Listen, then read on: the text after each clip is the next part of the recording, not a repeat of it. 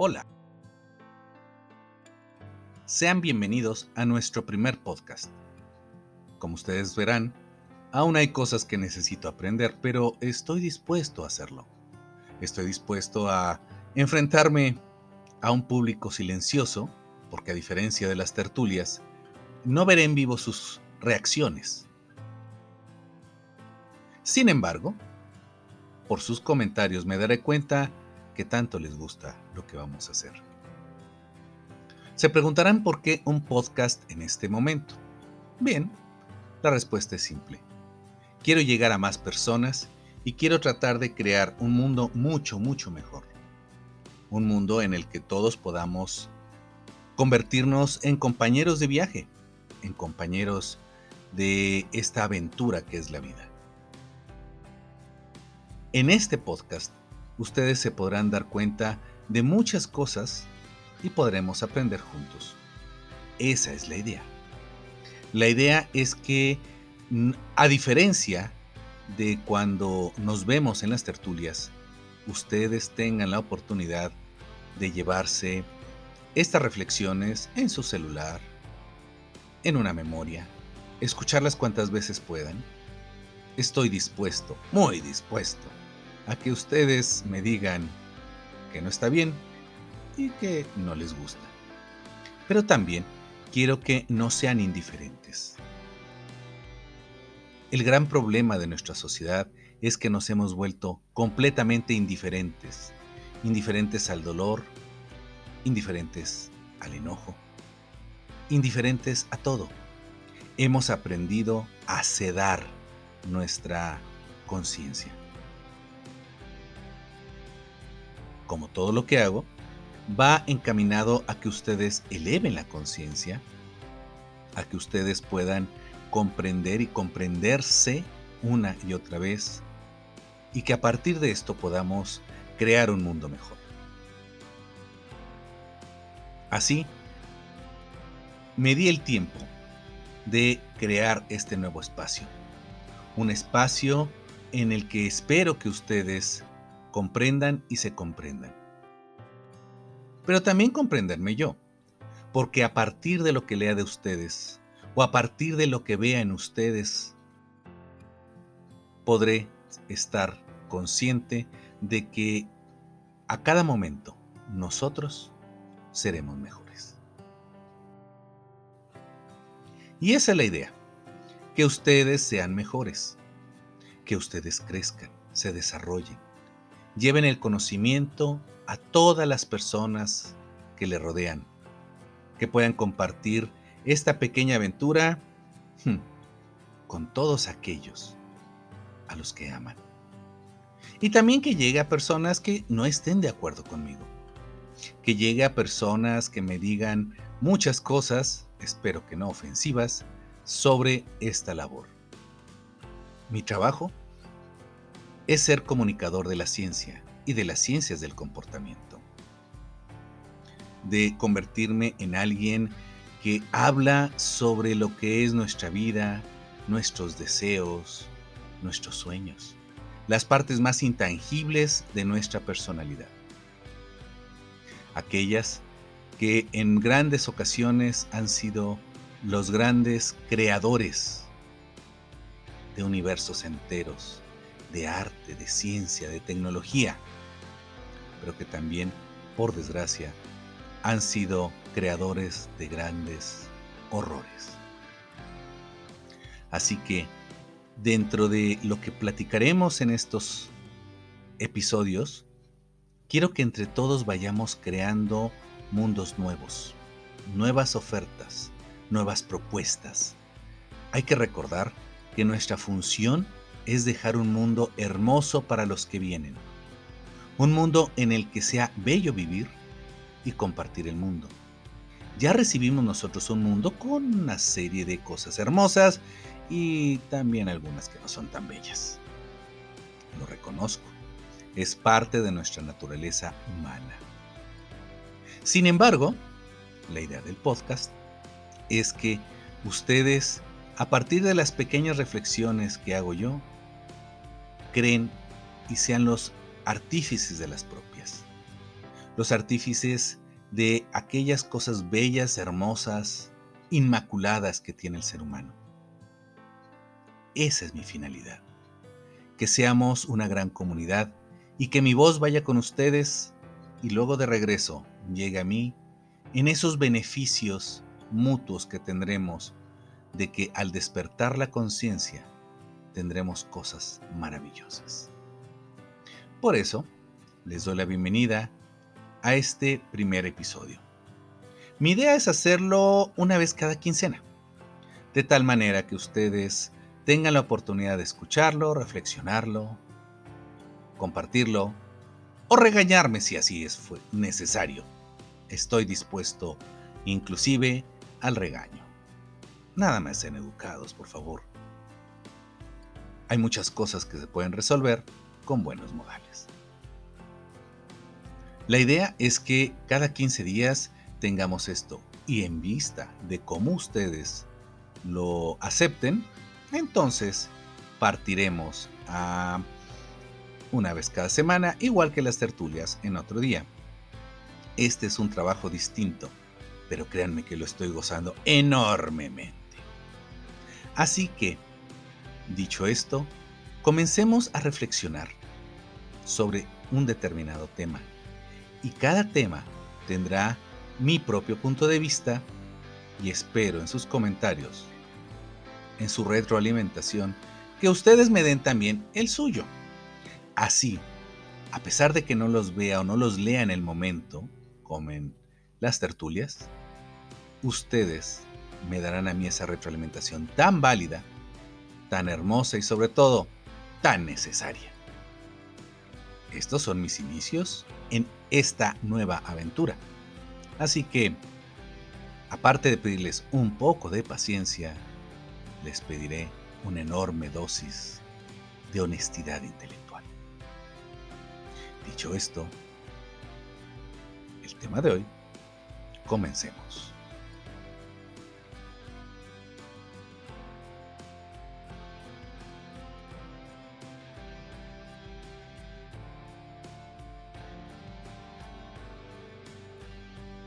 El tema de hoy va a ser sobre el coronavirus.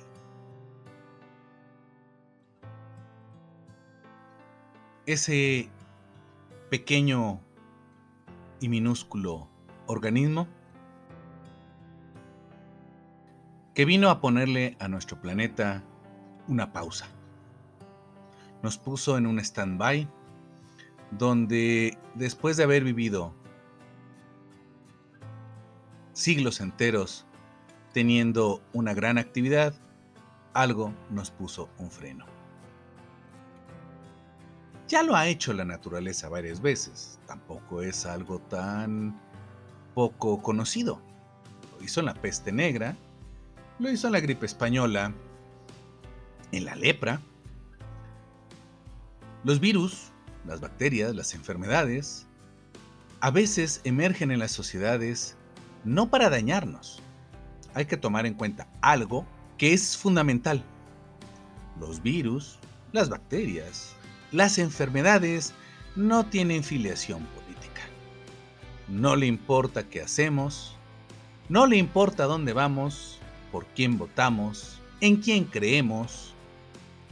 Tampoco le interesa mucho saber si el día de mañana nos íbamos a casar y tenemos ya planeado una boda, o si en algún momento teníamos planeado conquistar el mundo como cerebro. No. Lo interesante que la biología nos ha enseñado es que no tienen filiación política.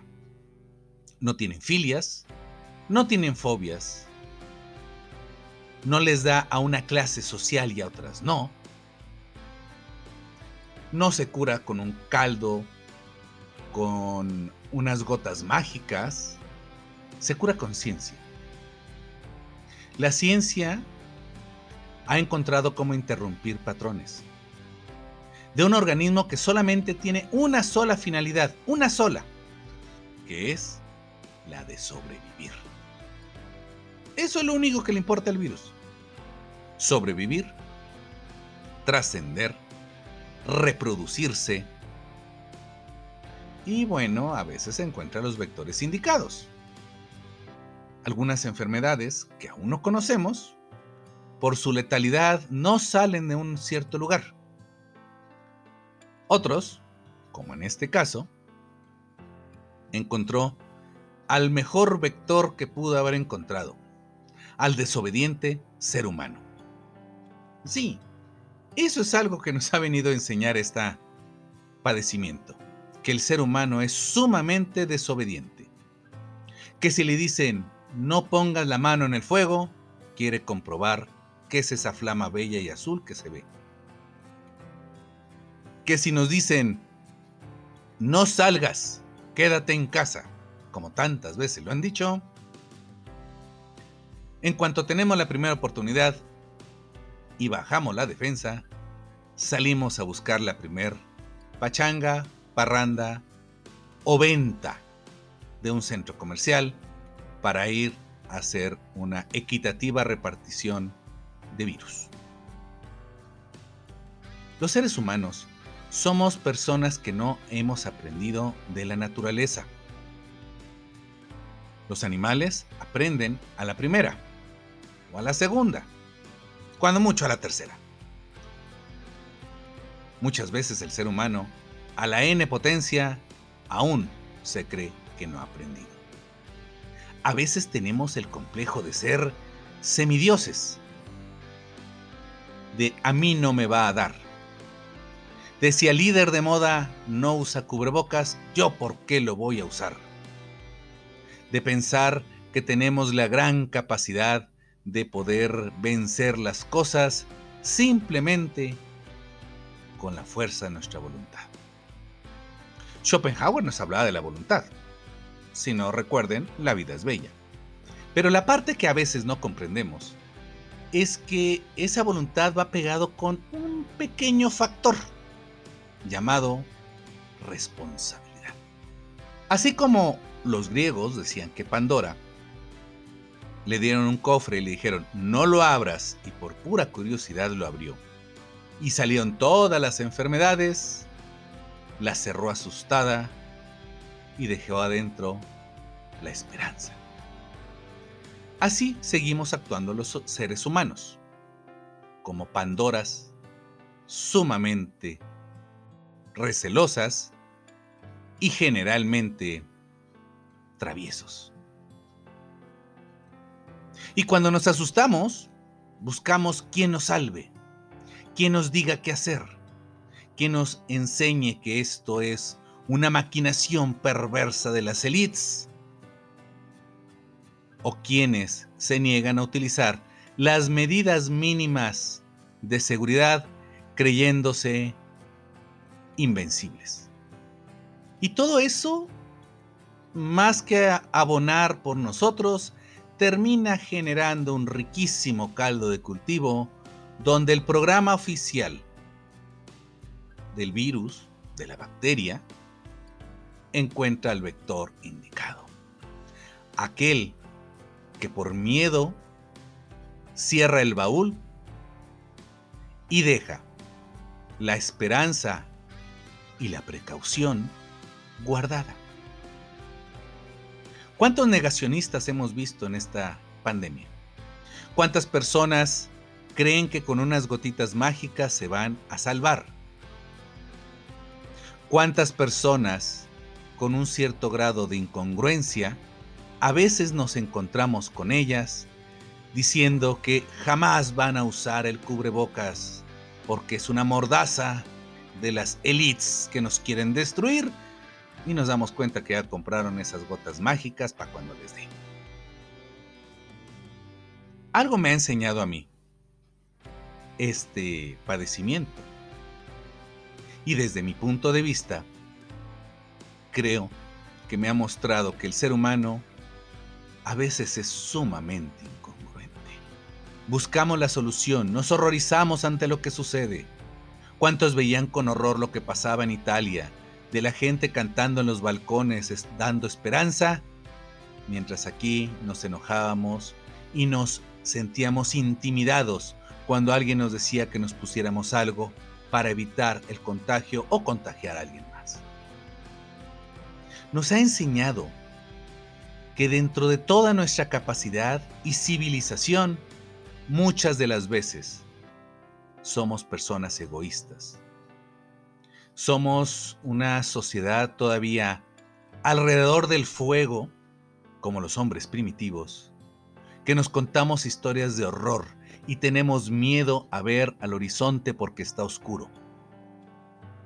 Muchas de estas reacciones que hemos visto, de desobediencia, de incredulidad, de retar a la autoridad, no es más que un trozo de nuestra personalidad completamente atavístico, primitivo. Hemos visto personas enloquecidas buscando soluciones, echándole la culpa a los otros. Hemos visto dirigentes incongruentes diciendo, no pasa nada, lo hemos domado. Y también hemos visto personas que nos buscan asustar, darnos el descrédito, decirnos que nos van a inyectar microchips para controlar nuestra mente y tantas cosas. Que de pronto, recordando cómo era la época medieval, me doy cuenta que seguimos siendo bastante primitivos. Nos hemos dado cuenta de personas que atemorizados se quedan en sus cuevas pidiendo todo vía redes sociales o servicios de paquetería, teniendo un temor enorme, no, no nada más a salir, sino a enfrentar el mundo. Esos, y desde el punto de vista de la psicología clínica, son personas que ya tenían esto. No es nuevo. No se lo trajo un virus ya tenían serios problemas para identificar su propia temor a vivir. Ya estaban temerosos ante demasiadas cosas y dejaron que comenzaran a emerger. Hay otras personas que teniendo una falsa sensación de superioridad, creen que son los portadores de la nueva señal, se creen aquellos gladiadores que luchan contra aquel señor malvado que los explota. Hemos encontrado que nuestra sociedad, en el fondo, sigue siendo una sociedad del medioevo. La búsqueda del Señor protector o la lucha contra ellos. Y eso está generando una suerte de incomodidad social. ¿Cuántos ya quisiéramos volver a la vida de antes? ¿Cuántos ya quisiéramos volver, como en mi caso, a viajar a enseñar personas? Sin embargo, no lo podemos hacer aún. Esperemos que pueda pasar. Pero se necesita que le vemos no nada más nuestra conciencia, sino nuestra moral nuestra capacidad de respetar al otro, nuestra capacidad de sentirnos y hacernos parte de un mundo. Un mundo que ahorita nos está pidiendo que nos retrotraigamos un poco.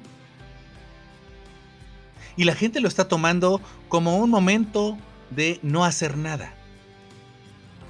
Quizás parte de la enseñanza que nos tiene este virus es el que nosotros reflexionemos, aprendamos. ¿Qué han hecho ustedes? Y es una pregunta, en este tiempo en el que se ha paralizado por algunas circunstancias muchas de las actividades que hacíamos. ¿Cuántos han aprovechado para aprender un nuevo idioma? ¿Cuántos han aprovechado para hacer ejercicio, para reparar su casa, para tener una mejor convivencia con sus seres queridos que viven cerca de usted. ¿Cuántos? Muchos lo han aprovechado para ver las series que le faltaba ver, para quejarse de las cosas, para llenarse de miedo a través de lo que dicen unos y otros, creyendo en lo que otro dice en lugar de buscar fuentes científicas y confiables para que nos hablen de todo eso. Nos ha enseñado esta pandemia que en el fondo los seres humanos seguimos siendo eh, seres egoístas, pensando solo en nosotros, quejándonos solo con nosotros. También nos ha demostrado que hay tanta gente tan oportunista que va a aprovechar esto para enriquecerse enormemente, aun y cuando diga que no lo hace, que lo hace por el bien de los demás. Esta pandemia nos ha enseñado a comprender la vida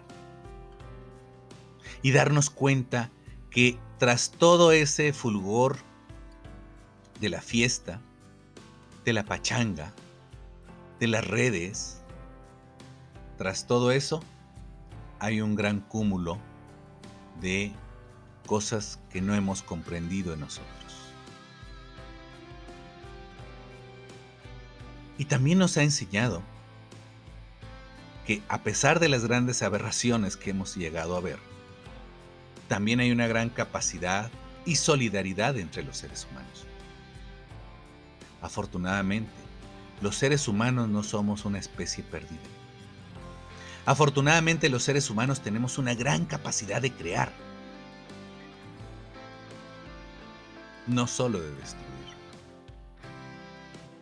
Nos ha enseñado que ante el miedo reaccionamos refugiándonos. Si antes eran en cuevas, ahora son en ideologías, cuevas más oscuras, que a veces no podemos considerar. Y que, así como en el mito de la caverna de Platón, solamente las sombras son las que nos enseñan lo que pasa allá en lugar de atrevernos a ver la realidad. Esta pandemia nos está enseñando que debemos de ser congruentes y honestos con nosotros mismos. Que nos podemos encontrar en un mundo en el que nosotros seamos mejores. Eso es lo que nos debe de enseñar. Si aún seguimos buscando el Salvador inmaculado, aquel que se niega a usar y a tener las medidas de protección, eh, déjeme decirles que están cayendo en el juego de él y muchas personas están pagando con su vida aquello. Sin embargo, si comenzamos a confiar en nosotros, en nuestra propia capacidad, en nuestra propia entereza, en nuestra propia vida, en nuestra propia libertad, habremos aprendido la lección. Y como dice Joseph Campbell, quien no aprende la lección de una enfermedad, la siguiente lo terminará aniquilando, es al revés, algo superior. Porque si aprendemos de esto, quizás, y de acuerdo a la teoría del inconsciente colectivo, habremos aprendido la lección útil y ya no necesitaremos que alguien nos venga a salvar. Así que, ¿qué podemos hacer en este mundo? ¿Cómo podemos enfrentar esto que nos sacó de nuestro continuo? ¿Cómo podemos hacerlo? ¿Qué tenemos que hacerlo? ¿Cómo podemos? Eso dependerá simple y llanamente de algo muy fundamental. Que nosotros como seres humanos nos demos la oportunidad de creer en nosotros mismos de encontrar nuestras propias pautas de libertad. Respetar a quien no quiera hacerlo, pero sí responsabilizarnos de que muchas veces en un tosido o en un estornudo podemos estarle quitando la vida a alguien, la esperanza a una familia. Si no cree en esto, está en su libertad de hacerlo. Pero no permita que alguien no crea o que alguien, eh, por no creer usted, quizás lo esté condenando a una enfermedad grave. Si no cree en esto, por lo menos dele algo llamado respeto. Y el respeto que usted le dé le vendrá de regreso con un respeto y con una vida enormemente satisfactoria. Aún no sabemos mucho de esto, ni de lo que venga, ni de la vacuna. Lo aprenderemos sobre la marcha, eso téngalo por seguro. Pero comience por aprender a respetar al otro, a tenerle paciencia y sobre todo a que cada persona se haga responsable de su existencia.